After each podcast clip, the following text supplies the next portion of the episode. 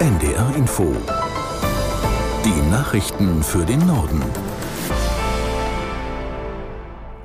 Um 11 Uhr mit Wolfgang Berger. Israels Militär setzt die Bodenoffensive im Gazastreifen unvermindert fort.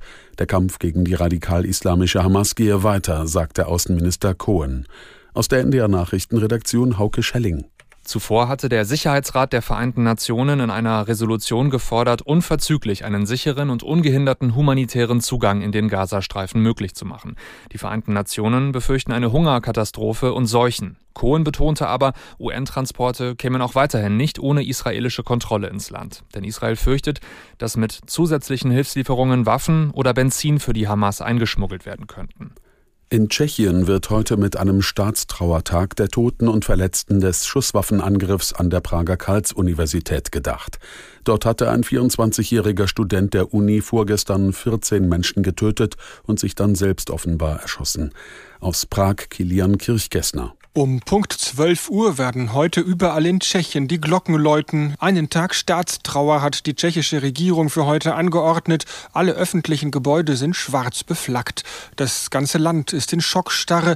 Tschechien zählt zu den sichersten Ländern Europas. Ein solches Verbrechen im eigenen Land schien den meisten Tschechen undenkbar.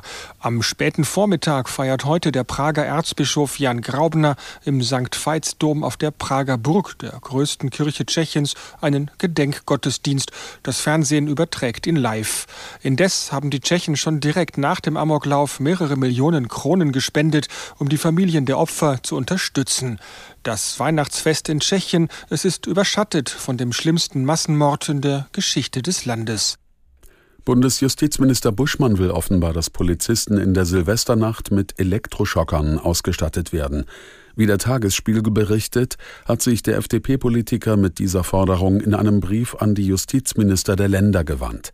Aus Berlin Eva Ellermann. Danach geht Buschmann davon aus, dass es eine vorbeugende Wirkung hat, wenn Randalierer damit rechnen müssen, dass die Polizei diese Geräte hat.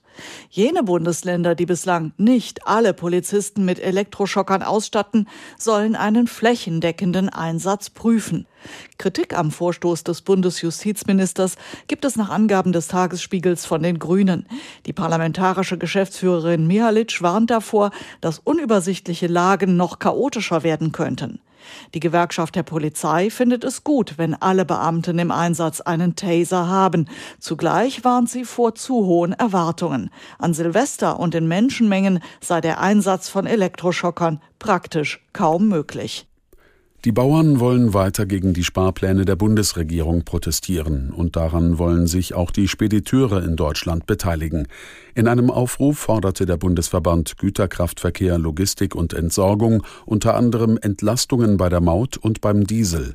Die Aktionswoche soll demnach, wie auch bei den Bauern, am 8. Januar starten.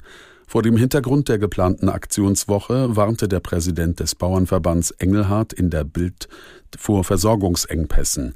Die Bauern und die Transportbranche hielten das Land am Laufen. Keine Landwirte und keine Lkw bedeuteten keine Versorgung, so Engelhardt. Das waren die Nachrichten.